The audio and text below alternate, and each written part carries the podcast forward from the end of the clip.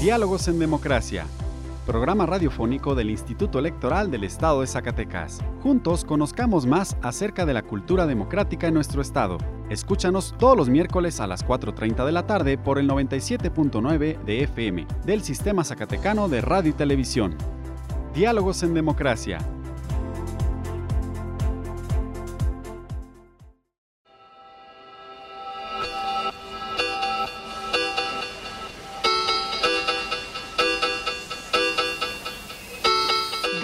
En Democracia.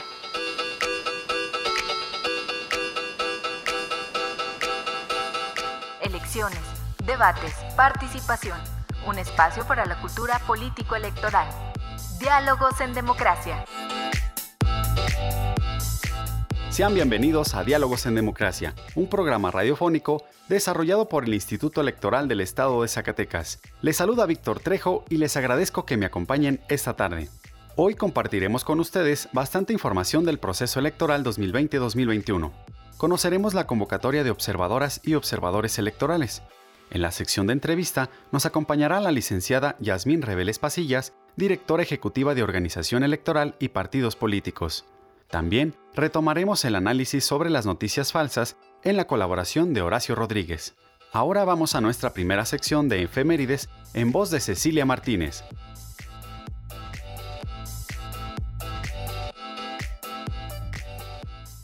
Diálogos en Democracia. Esta semana en la historia. Efemérides. Noviembre 9 de 1820. Agustín de Iturbide asume el mando militar del Ejército del Sur. Combatirá a Vicente Guerrero. Noviembre 10 de 1862. Nace Camilo Arriaga en San Luis Potosí. Fue un liberal precursor de la Revolución Mexicana. Noviembre 11 de 1485. Nace Hernán Cortés Pizarro en Medellín, España. Noviembre 12 de 1974. Echeverría rompe relaciones diplomáticas con Pinochet, luego de que éste ha derrocado al presidente constitucional de Chile. Noviembre 13 de 1927. Álvaro Obregón, candidato presidencial, sufre un atentado dinamitero. Noviembre 14 de 1892. Nace el escritor, historiador y economista Jesús Silva Hertzon en San Luis Potosí.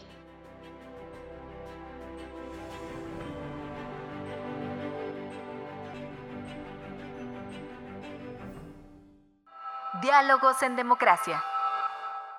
Ahora te invitamos a que nos acompañes a la sección de entrevista.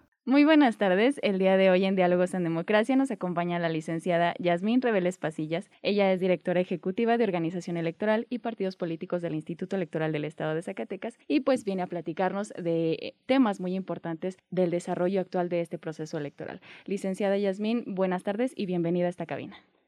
Muy buenas tardes y agradezco la invitación. Aquí estamos a, la orden. Licenciada, ya estamos en el proceso de finalización de la integración de los consejos electorales distritales y municipales, pero platíquenos cómo ha sido el proceso para los aspirantes a la integración de estos consejos, cómo se eligen y cuántos se integran.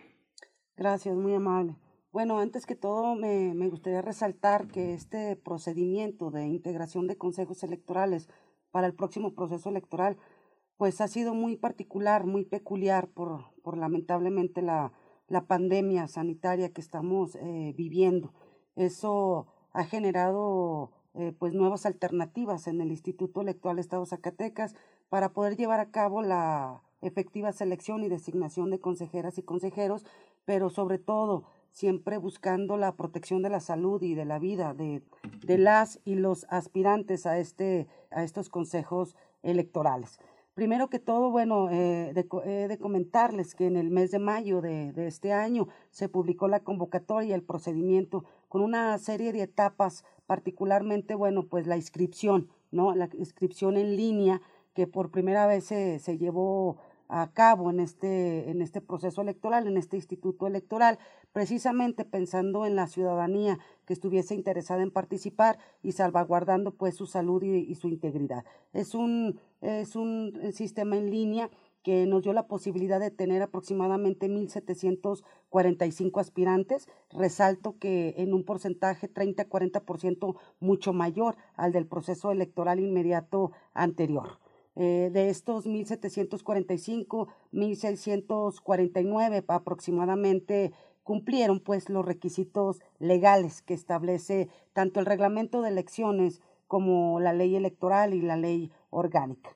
Una vez que estos 1.649 aproximadamente aspirantes que cumplieron los requisitos, pues fueron sujetos a una valoración curricular y posteriormente a una entrevista que recientemente acabamos de concluir, eh, entrevistas virtuales. También he de destacar que en esta ocasión las entrevistas se desarrollaron en la sede del Instituto Electoral Estado Zacatecas, pero vía virtual en cada uno de los municipios y distritos en los que se concentraron las personas aspirantes que cumplieron sus requisitos legales para poder ser sujetos de, de una entrevista. Acaban de concluir estas, fueron el 30 de octubre y en este momento eh, se encuentran las y los consejeros electorales de este instituto electoral, así como las y los integrantes de la Junta Ejecutiva, haciendo una valoración objetiva de cada uno de los factores y elementos que se valoraron y que se evaluaron en el desarrollo de las entrevistas para en su momento cumplir cabalmente con lo establecido en la ley orgánica y poner a consideración del máximo órgano de dirección de este instituto electoral, pues la propuesta de designación de las y los consejeros electorales que tendrán en sus manos la preparación y desarrollo en sus distritos y en sus municipios de este proceso electoral, el más grande de la historia. ¿Y cuántos distritos y municipios electorales se van a integrar? En cada una de las cabeceras municipales se instala un consejo municipal para llevar a cabo la preparación y desarrollo de la elección de ayuntamientos. Y en la cabecera distrital de cada uno de los 18 distritos que componen la entidad se instala un consejo distrital para llevar a cabo la preparación y desarrollo y vigilancia de la elección de diputados o diputadas y en este caso para este proceso electoral, además de gubernatura. Muy bien, directora, eh, bueno, ya entrando más a fondo en este tema, ¿cuáles son las funciones y las atribuciones que tienen estos integrantes en los consejos electorales, tanto distritales como municipales? Bueno, eh, las funciones que tienen estos órganos desconcentrados son muy importantes. Como lo comento, ellos son los responsables de la preparación, desarrollo y vigilancia del proceso electoral en la respectiva elección y en el ámbito territorial que les, que les corresponde. Ellos tienen que eh, sesionar eh, mensualmente para llevar a cabo la aprobación de distintos temas, por ejemplo, eh, la ubicación de casillas, que si bien es cierto ya no es una atribución propia del Instituto Electoral del Estado de Zacatecas, sí la propuesta que aprueban las juntas distritales también es sometida a aprobación y conocimiento en los, en los órganos desconcentrados.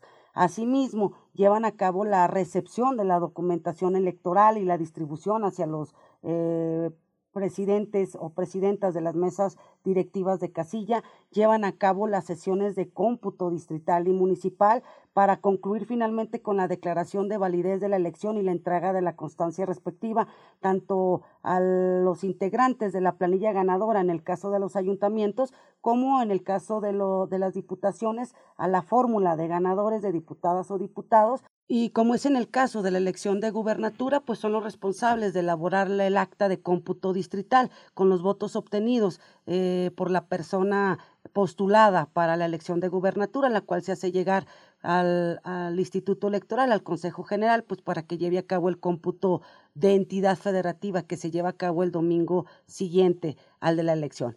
Son órganos desconcentrados que están cercanos a la ciudadanía que son responsables pues de la organización de la elección que corresponde al municipio o al distrito. Son órganos temporales muy importantes para el Instituto Electoral de Estado Zacatecas porque eh, nos garantizan el efectivo desarrollo y el buen término de este proceso electoral 2020-2021. Nos menciona que son temporales. ¿Cuánto dura su encargo y cuándo entran en funciones? Mira, este, en el caso de los consejos distritales, deben estar instalados en el distrito que corresponda a más tardar en la primera semana del mes de enero. Y en el caso de los consejos municipales, deben estar instalados a más tardar en la primera semana del mes de febrero, es decir, con un mes de, diferencia. Y la elección, pues la tenemos el 6 de junio.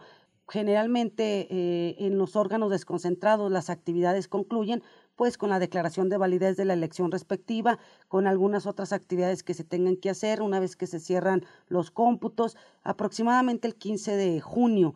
Eh, ellos dejan de, prestar pues sus, sus funciones a este Instituto Electoral del Estado Zacatecas el 15 de junio. Entonces estamos hablando de enero a junio en el caso de los consejos distritales y de febrero a junio en el caso de los consejos municipales.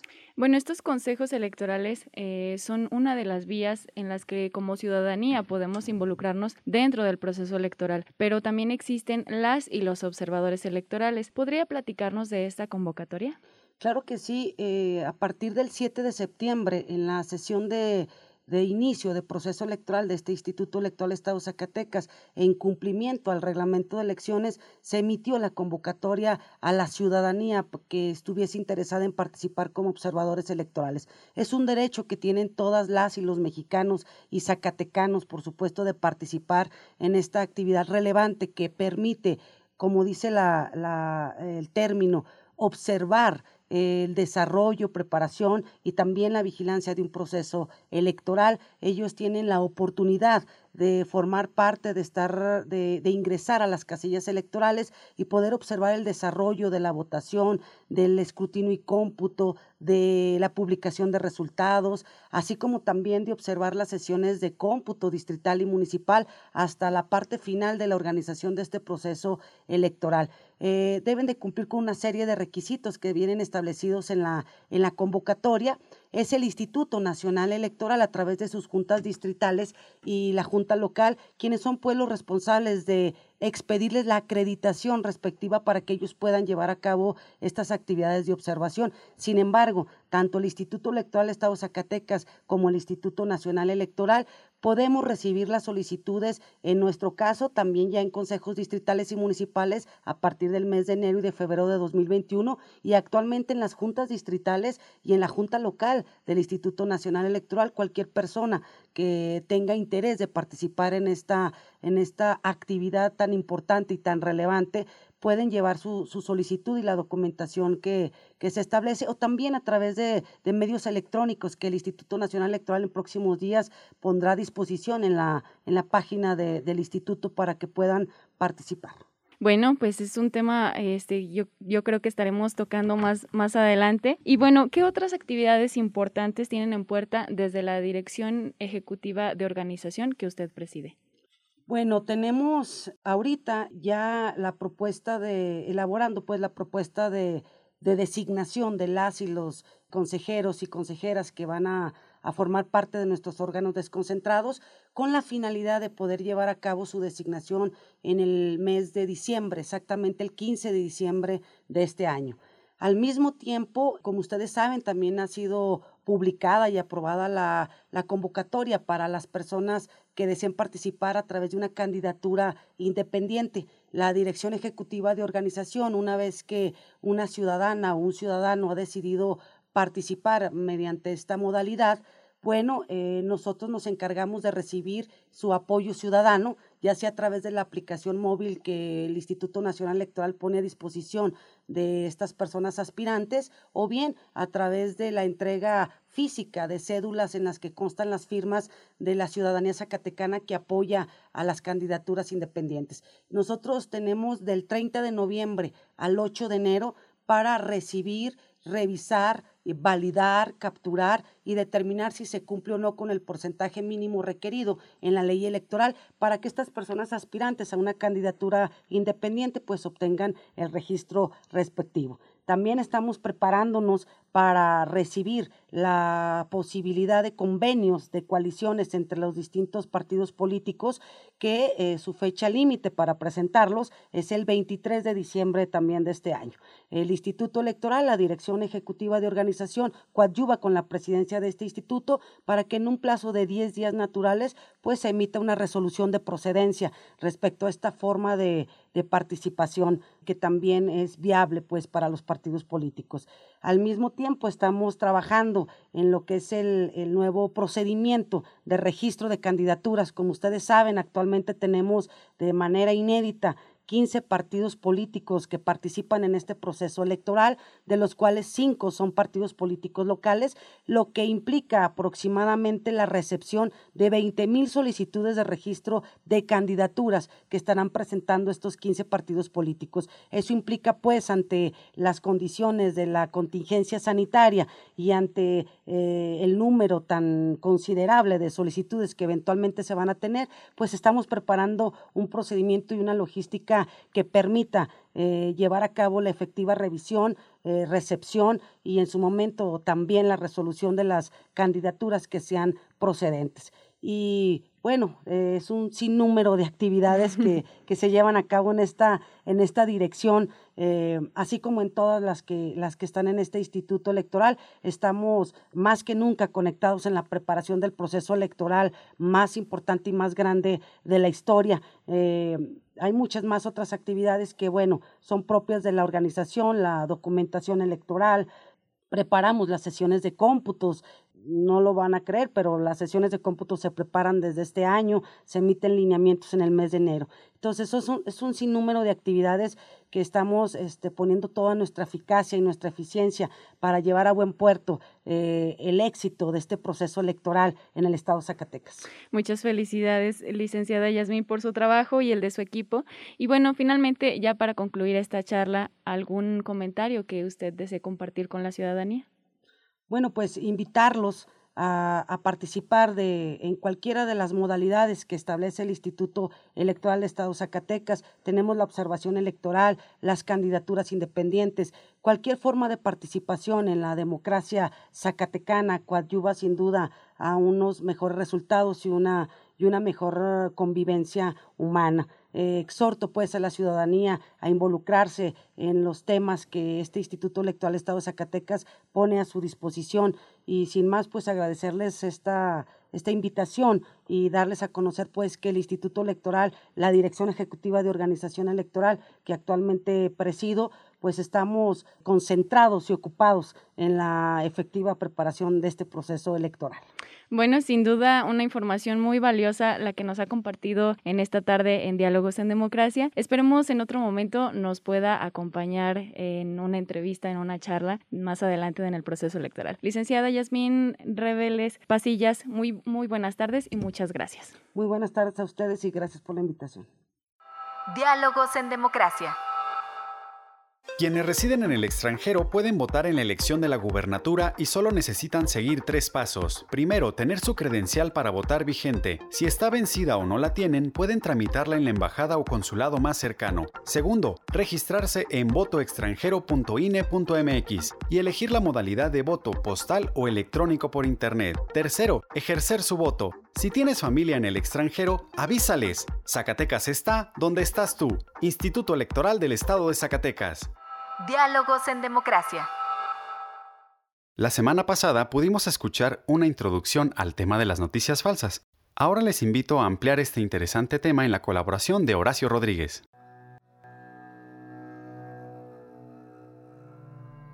Árbitros de la verdad, segunda parte. A los hechos no les importan tus sentimientos. Dentro del oficio del periodismo existe una frase atribuida a muchas personas que ejemplifica de manera clara esta labor. Si una persona dice que está lloviendo y otra persona dice que no, tu trabajo no es citarlos a ambos. Tu trabajo es sacar la cabeza por la ventana y ver quién tiene la razón. Ahora, en nuestro contexto hiperconectado, vale la pena analizar la esfera de influencia que tenemos en nuestras redes sociales y reconocernos como divulgadores y admitir cierta responsabilidad sobre el contenido que compartimos. Las redes sociales pueden ofrecer herramientas para la verificación de datos, pero estas tienden a palidecer en contraste con las facilidades que dan para la diseminación de noticias falsas.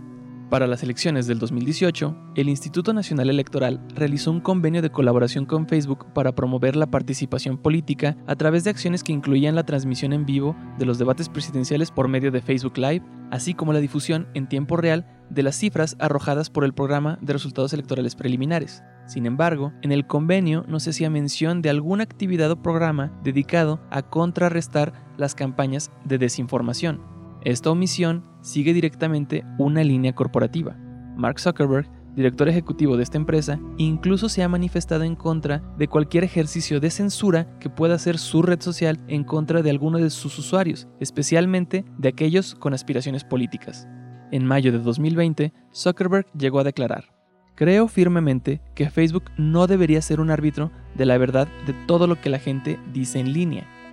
Esto como respuesta ante la controversia provocada por una advertencia de contenido que agregó la plataforma de Twitter a un tuit del presidente estadounidense Donald Trump, el cual contenía información errónea y o engañosa acerca del voto por correo. Podría resultar encomiable el compromiso de Zuckerberg para defender la libertad de expresión si no hubiera quedado evidente durante sus comparecencias en el Senado estadounidense su pronta disposición a arriesgar ejercicios electorales en varios países con la venta de información de los usuarios de su red social a empresas de consultoría política dedicadas a la creación de campañas de comunicación estratégica como Cambridge Analytica.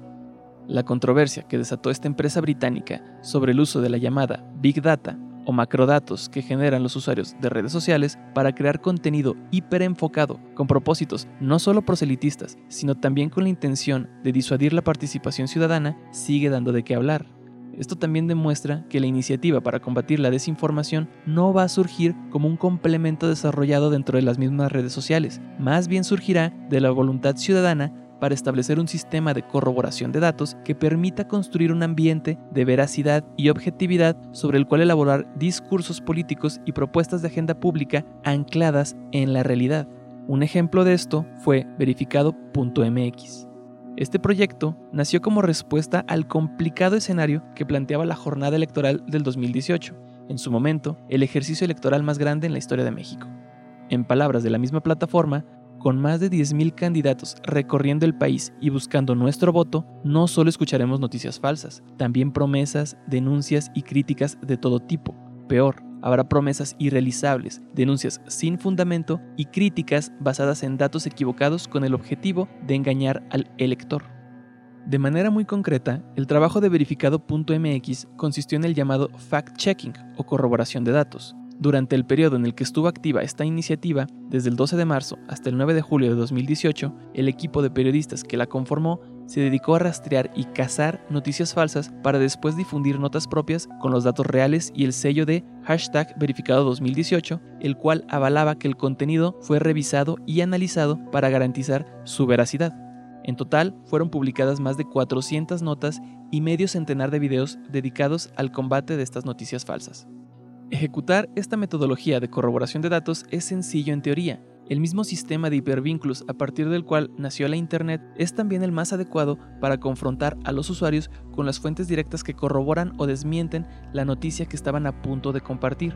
Lo complicado surge cuando se toma en cuenta el volumen masivo de contenido que producen los usuarios en estos grandes momentos de participación ciudadana. Esa es la principal razón por la cual este tipo de iniciativas requieren de una suma colectiva de voluntades individuales, así como de esfuerzos institucionales.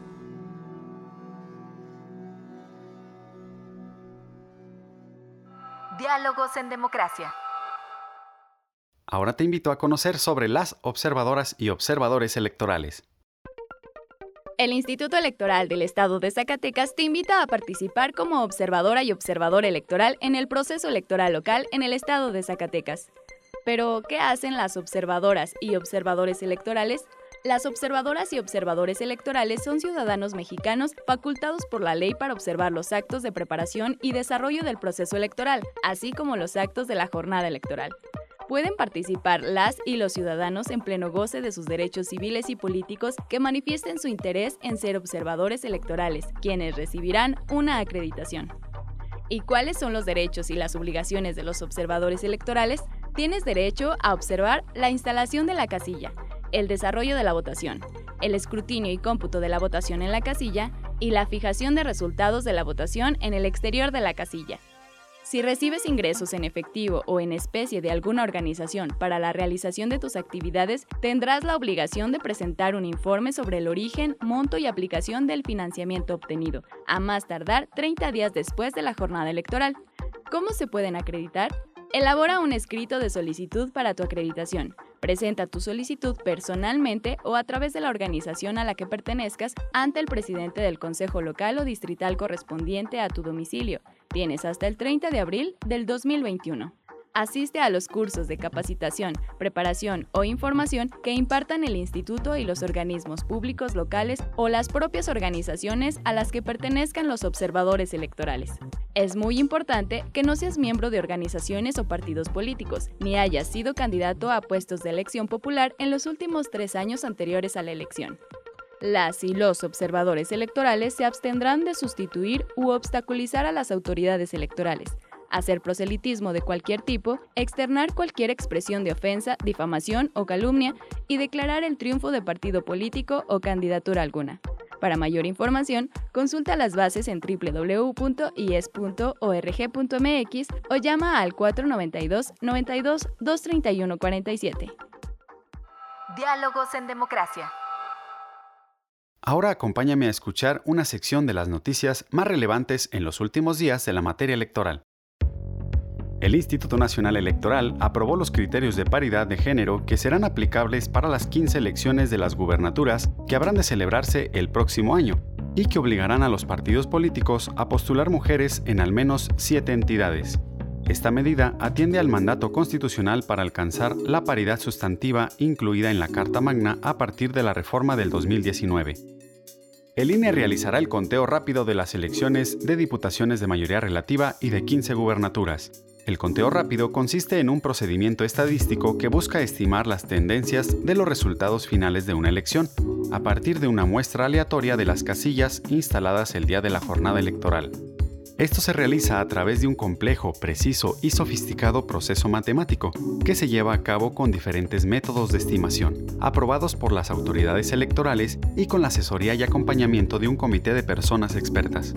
El Consejo General del IES aprobó el pasado 6 de noviembre la integración de la Comisión de Precampañas. Asimismo, se aprobó el acuerdo de redistribución del financiamiento público para el sostenimiento y desarrollo ordinario de las actividades permanentes y específicas de los partidos políticos nacionales y locales correspondiente al ejercicio fiscal 2020, en virtud de la acreditación de los partidos políticos nacionales, redes sociales progresistas y Fuerza Social por México. Y finalmente, se autorizó al consejero presidente la firma del convenio de apoyo y colaboración con el Instituto Nacional Electoral. Diálogos en democracia.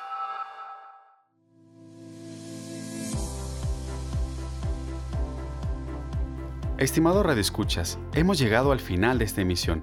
Les agradecemos su compañía y les invitamos para que nos vuelvan a escuchar el próximo miércoles. También queremos agradecer al Sistema Zacatecano de Radio y Televisión y en especial a su directora Teresa Velázquez por el apoyo para la difusión de este programa. Les invitamos a visitar nuestros perfiles en redes sociales. En Facebook, encuéntranos como Instituto Electoral del Estado de Zacatecas y en Twitter como arroba IESCS. También les recuerdo que nos pueden encontrar en Spotify y Apple Podcast como Radio IES.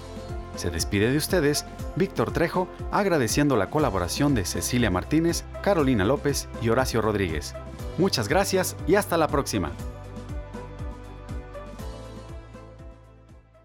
Programa producido por el Instituto Electoral del Estado de Zacatecas. Diálogos en Democracia.